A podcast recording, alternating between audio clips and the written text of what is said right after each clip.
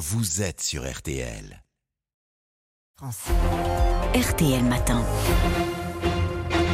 RTL, il est 7h35. Excellente journée à vous tous qui nous écoutez. Amandine Bégaud, vous recevez donc ce matin la Première ministre Elisabeth Borne. Bonjour Elisabeth Borne et bienvenue sur RTL. Euh, la ristourne sur le prix des carburants à la pompe s'arrête le 31 décembre prochain. On a eu 30 centimes le litre de ristourne, puis 10 centimes.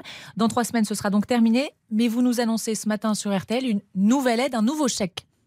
Oui, alors comme le président de la République l'avait dit, on va continuer à protéger le pouvoir d'achat des Français mais en ciblant davantage sur ceux qui en ont le plus besoin. Et effectivement, à partir du début de l'an prochain, on va mettre en place une indemnité carburant pour les Français modestes qui ont besoin de leur voiture pour aller au travail. Donc c'est 100 euros pour euh, à peu près la moitié des ménages, ça représente une remise de l'ordre de 10 centimes par litre si vous faites par exemple 12 000 km par an, qui est la moyenne de ce que font les Français. C'est 100 euros une fois ou 100 euros tous les mois? C'est 100 euros pour euh, l'an prochain. Et donc si vous faites, je vous dis, 12 000 km par an, ça représente une remise d'un peu plus de 10 centimes par litre. C'est un dispositif très simple. Hein. Vous allez euh, sur le site des impôts, je pense que tous les Français connaissent, impôts.gouv.fr. Vous rentrez votre numéro fiscal, votre plaque d'immatriculation une déclaration sur l'honneur disant que vous avez besoin de votre voiture pour aller au travail et vous recevrez directement 100 euros sur votre compte en banque. Une fois donc en 2023, on est d'accord? Absolument. Euh, ça concerne, il n'y a pas de limitation de kilomètres. On avait parlé d'une prime gros rouleur finalement, peu importe le nombre de kilomètres. En fait, on a un dispositif très simple. Hein, je vous dis, ça va concerner 10 millions de travailleurs, de personnes qui ont besoin de leur voiture pour leur travail. Et donc, euh, dès le début de l'année prochaine ceux qui travaillent, tous ceux qui travaillent auront droit, il y aura, où il y a une limite de revenus C'est pour les, ce qu'on appelle les cinq premiers décides, donc c'est 50% des ménages. Donc, on se connecte sur le site des impôts. On va essayer d'être très concret pour nos auditeurs. Euh, son numéro fiscal, sa plaque d'immatriculation, une déclaration sur l'honneur, disons que vous avez besoin de votre voiture pour aller travailler et donc vous toucherez cette aide. 100 euh, euros, ça fait un peu plus euh, d'un plein pour une voiture euh, moyenne hein, avec un samplon à, à 1,70 euro. Vous dites ça fait 10 centimes le litre si on fait 12 000 kilomètres. Je me mets à la place de tous les auditeurs qui vivent en, zone rurale, ceux qui font 5 km pour aller déposer le petit à l'école, 10 km pour le grand au collège et après 20-30 km pour aller travailler, 60 km par jour. Eux, ils font un plein par semaine un toutes les deux semaines, on est loin du compte avec 100 euros. je, vous dis sur la base du trajet moyen que font les Français, ça fait un peu plus de 10 centimes par litre, qui est la remise mm. qui existe aujourd'hui on agit aussi de façon générale pour le pouvoir d'achat des Français. Il n'y a pas une injustice entre ceux bah, qui vivent dans les grandes villes euh, et qui ont d'autres ah, solutions que la voiture Il faut utiliser sa voiture pour aller au travail. Hein.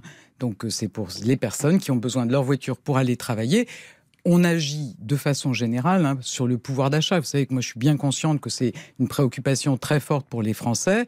On a agi très tôt pour euh, contenir l'inflation. On a aujourd'hui l'inflation la plus basse d'Europe. On est à 6,2%. La moyenne européenne est à près de 12%. On est à plus de 14% aux Pays-Bas on a beaucoup de dispositifs qui ont été mis en place. Hein. Je rappelle que le premier texte de loi qui a été présenté par mon gouvernement cet été, c'était un texte pour le pouvoir d'achat. On a revalorisé les prestations sociales, les retraites. On vient de mettre en place on se mettra en place à partir du début de l'année prochaine une baisse de charges pour les indépendants. On poursuit des boucliers tarifaires l'an prochain. Donc moi, je suis vraiment consciente que c'est la première préoccupation des Français. Et donc sur les carburants, comme on l'avait annoncé, on maintient un dispositif pour protéger les Français modestes qui ont besoin de leur voiture pour aller travailler en resserrant ce dispositif. Mieux qu'ailleurs, certes, mais à tout cela va s'ajouter la hausse des prix du, gaz et de l'électricité, plus 15% à partir du mois de janvier. Vous, allez me dire, ça aurait pu être plus si le gouvernement n'avait pas agi. C'est 15%, c'est 15%. Hein. Je rappelle que ça aurait doublé si on n'avait pas mis en place ces boucliers tarifaires. Donc c'est pour pour nous tous, hein, pour tous les contribuables, une dépense importante. Il y a également un chèque énergie qui est mis en place un chèque énergie exceptionnel pour les 40% de Français les plus modestes pour accompagner cette hausse de 15% et on continuera à protéger le pouvoir d'achat des Français. L'aide carburant, elle n'est pas pour le retraité qui vit à la campagne, qui a besoin de sa voiture pour faire ses courses, aller chercher ses petits-enfants ou, aller chez le médecin. On est d'accord? C'est ciblé sur les travailleurs. C'est ce qu'on avait annoncé. En le chômeur qui cherche un emploi. le chômeur qui cherche un emploi, il aura des aides et on a renforcé les budgets de Pôle emploi pour accompagner les demandeurs demandeurs d'emploi qui ont besoin de se déplacer pour chercher un travail, pour aller se former. C'est auprès de Pôle emploi que les demandeurs d'emploi pourront solliciter ces aides. Vous disiez 10, millions de, ménages qui vont en profiter 10 millions de, travailleurs qui vont en profiter. Ça veut dire qu'un ménage où il y a deux personnes qui travaillent de voiture, deux fois pourra avoir deux fois l'aide, 200 euros donc. Et ça coûte euh, combien l'État Vous avez chiffré? C'est de l'ordre d'un milliard. Et donc je pense que là aussi, c'est un effort très important que nous faisons nous tous hein, en tant que contribuables pour protéger, continuer à protéger le pouvoir d'achat de ceux qui en ont le plus besoin il sera versé dès le début du, mois de janvier Dès que vous le sollicitez, il pourra être versé à partir du début de l'an prochain. Euh, l'autre inquiétude du moment, Elisabeth Borne, elle concerne ces éventuelles euh, coupures d'électricité. Emmanuel Macron a poussé hier un, gros coup de gueule à son arrivée en, en Albanie. Stop à tout ça, dit le président, qui fustige euh, les scénarios de la peur. Ce sont les mots qu'il a employés. Ça s'adressait à qui, ce recadrage? Au gouvernement? Je pense que ça s'adressait à tous ceux qui s'expriment en propageant des, hypothèses inquiétantes, angoissantes pour les Français. Moi, je peux vous assurer que le gouvernement, il est d'abord mobilisé. Mais vous l'avez pas pris pour vous, ce recadrage Je vous confirme que le gouvernement est très mobilisé pour deux choses. D'abord, produire un maximum d'électricité pour répondre aux besoins en électricité des Français cet hiver. Ça veut dire produire un maximum d'électricité. Je rappelle qu'on est dans une situation un peu atypique, hein, puisqu'on a une part importante de notre parc nucléaire qui s'est retrouvé en arrêt pour C'est en partie les conséquences de la crise Covid où ces maintenances n'ont pas pu être faites. Et puis c'est aussi un défaut qui est apparu sur toute une série de réacteurs qui ont conduit à mettre à l'arrêt une partie importante de notre parc nucléaire. Je peux vous assurer que d'abord, moi, je, je suis jour après jour avec la ministre de la Transition énergétique le redémarrage. Et vous n'avez pas été trop alarmiste quand je dis vous, c'est pas forcément vous, Elisabeth Borne. Ah, mais il n'y a pas de doute qu'il y a des gens qui ont passé des messages très angoissants, euh, le porte-parole, qu'on euh, n'allait pas, laissant penser qu'on n'allait pas, euh, ça, enfin, se préoccuper de la situation des Français. Le porte-parole d'Enedis, par exemple. Vulnérables. Je ne vais pas accabler le porte-parole d'Enedis. Je dis simplement que la mobilisation de mon gouvernement, elle est totale pour nous assurer que tous les producteurs d'électricité font le maximum, à commencer par EDF, qui est très mobilisé pour relancer les réacteurs nucléaires. 36 sur 56 fonctionnent mmh. aujourd'hui. Tout au long du mois de décembre et de janvier, des nouveaux réacteurs vont redémarrer. Je peux vous assurer que j'ai eu plusieurs fois le PDG d'EDF depuis qu'il a été nommé il va chercher mégawatt par mégawatt, m'a-t-il dit, et tout le monde est mobilisé pour produire un maximum d'électricité. Et puis dans le même temps, il y a l'autre jambe, la sobriété énergétique, c'est-à-dire consommer moins. La bonne nouvelle, je crois que vous l'avez annoncé sur votre antenne ce, ce matin, c'est que nous réduisons nos consommations. le plan sobriété qu'on avait annoncé avec euh, les ministres en octobre, il produit ses effets. On est passé d'un peu plus de, d'un peu moins de 7% à 8,3% de baisse de notre consommation énergétique. Ça veut dire que tout le monde s'y est mis. C'est bien ce qu'on souhaitait avec ces plans de sobriété. Et c'est vraiment, nous avons les cartes en main, l'État, les collectivités, les entreprises, tous les Françaises et les Français, pour réduire notre consommation, notamment au moment où on a le plus besoin d'électricité. Et donc, si je vous comprends bien, il n'y aura pas de coupure mais on fait évidemment tout pour qu'il n'y ait pas de coupure. On est très mobilisé.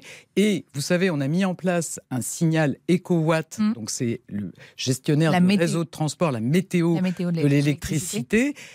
Moi, je, le dis, hein, ce n'est pas un signal d'alarme, c'est un signal de mobilisation.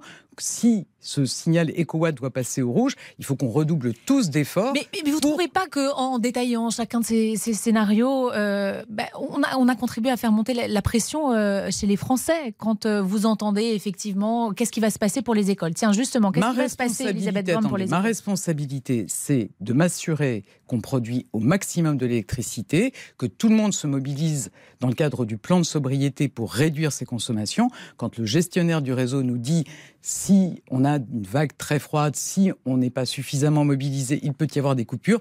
Ma responsabilité, c'est aussi d'anticiper et de m'assurer que tout est prêt. Mais notre première mobilisation, c'est produire un maximum d'électricité, continuer à inciter chacun à réduire sa consommation. Et je suis confiante sur le fait qu'on passera bien l'hiver sans coupure si on continue à se mobiliser tous. 8,3% de baisse de consommation, c'est très significatif. Il faut qu'on atteigne 10%, c'est à notre portée. Donc continuons chacun à se mobiliser, à bien écouter les, alertes qui peuvent être données, notamment ce signal EcoWatt si le signal passe au rouge, faisons tous un effort pour réduire encore davantage nos consommations. C'est décaler euh, le lancement de sa machine à laver, c'est débrancher ses appareils électriques, c'est tous, les éco-gestes, c'est tous les éco-gestes que chacun connaît. Ces, éco-gestes, si coupure devait y avoir, vous nous le confirmez donc ce matin, hein, toutes les personnes qui sont sous assistance respiratoire à domicile, que ça fait 4000 personnes à peu près, toutes ces personnes, Toutes ces personnes font l'objet d'un suivi individuel, vous notamment par les agences régionales de santé. Je pense qu'un certain nombre de ces personnes se sont exprimées pour dire aussi qu'elles ont des batteries. Elles sont suivies individuellement. Donc, franchement, arrêtons, pas de panique. Euh, les écoles, elles seront fermées en cas de délestage le matin, comme l'a dit le ministre? Alors, on ne va pas rentrer à, redétailler, à redétailler. Deux, deux, inquiétudes qui, qui, sont apparues très fortement euh, ces derniers jours. Euh, tous ceux qui sont parents se disent comment je vais faire si à 17h on me prévient que demain il n'y a pas école? L'objectif, je vous dis, c'est d'éviter des coupures. En effet, si elles devaient avoir lieu on a prévu de ne pas accueillir les élèves dans des écoles où il n'y aurait pas d'électricité, mais c'est à notre portée de main de réduire encore un peu plus nos consommations si on a une vague de froid sur notre pays. Et on travaille avec les producteurs d'électricité, avec les gestionnaires de mm. tous nos réseaux d'électricité pour trouver des nouvelles sources de, de réduction de consommation. C'est ce sur quoi mon gouvernement est mobilisé 24 heures sur 24. On a parfois l'impression de revivre un peu ce qu'on a vécu avec le Covid. On nous fait peur et après on nous responsabilise. Je ne sais pas si on doit dire ça. Ce que je, ce que je peux vous dire, c'est que on se mobilise pour produire de l'électricité. On donne toutes les informations sur la façon dont on peut baisser notre consommation. On va chercher avec euh, tous nos producteurs d'électricité tout ce qu'on peut rajouter comme production d'électricité, toutes les économies qu'on peut faire.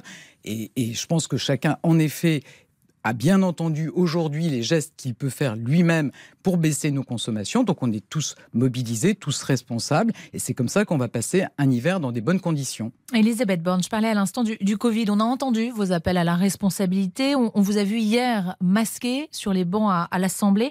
Euh, mais force est de constater que ça fonctionne pas. Toujours très peu de masques, notamment dans le métro ou, ou dans les trains. Pourquoi ne pas le rendre obligatoire à nouveau, ce masque? C'est politiquement impossible?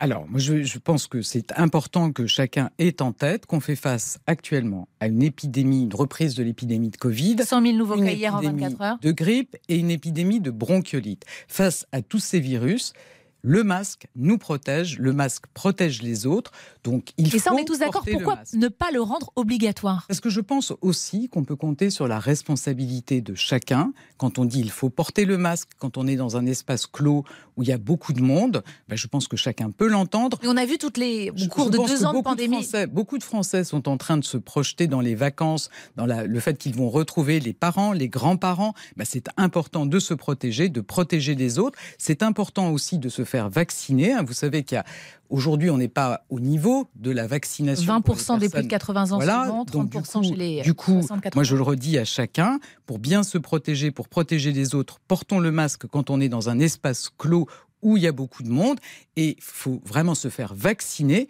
Et la vaccination, elle n'est pas ouverte à si tous vous allez, On peut tous Si vous allez chez votre pharmacien, que vous dites je vais voir ma grand-mère pendant les vacances, vous avez accès gratuitement au vaccin. Donc il faut que chacun y soit attentif pour aussi euh, les personnes fragiles, les personnes vulnérables, les personnes âgées, en se faisant vacciner si on doit aller voir sa famille, notamment pendant les fêtes. Je reviens sur la question du, masque. On l'a très bien vu en deux ans de pandémie, quand il n'y a pas d'obligation, c'est compliqué à mettre en place. Pourquoi vous n'y allez pas?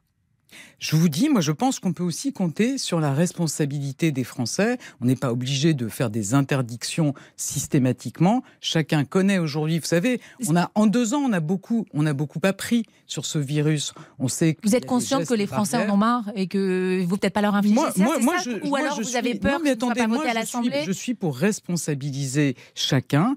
On, on a aujourd'hui les masques, les vaccins, les tests je pense que chacun peut aussi se saisir de tous ces, outils qu'on n'avait pas au début de la crise Covid. Vous évoquiez les vacances, les fêtes de, fin d'année. Euh, elles débutent dans 10 jours. Est-ce que vous pouvez ce matin nous garantir qu'il y aura bien des trains pour Noël? Alors, il y a les négociations salariales qui sont engagées au sein de la SNCF. Moi, je fais confiance au dialogue social. J'appelle chacun à la responsabilité. C'est normal qu'il y ait des négociations. vous dites quoi à la direction? Lâcher un peu de l'Est, au moins pour ah, qu'on passe les fêtes? Je ne vais pas faire les négociations à la place de la direction, mais je pense que chacun doit être responsable. Et j'appelle effectivement à ce que le dialogue social se déroule et qu'on puisse passer tous des bonnes fêtes. Je pense qu'on en a tous envie.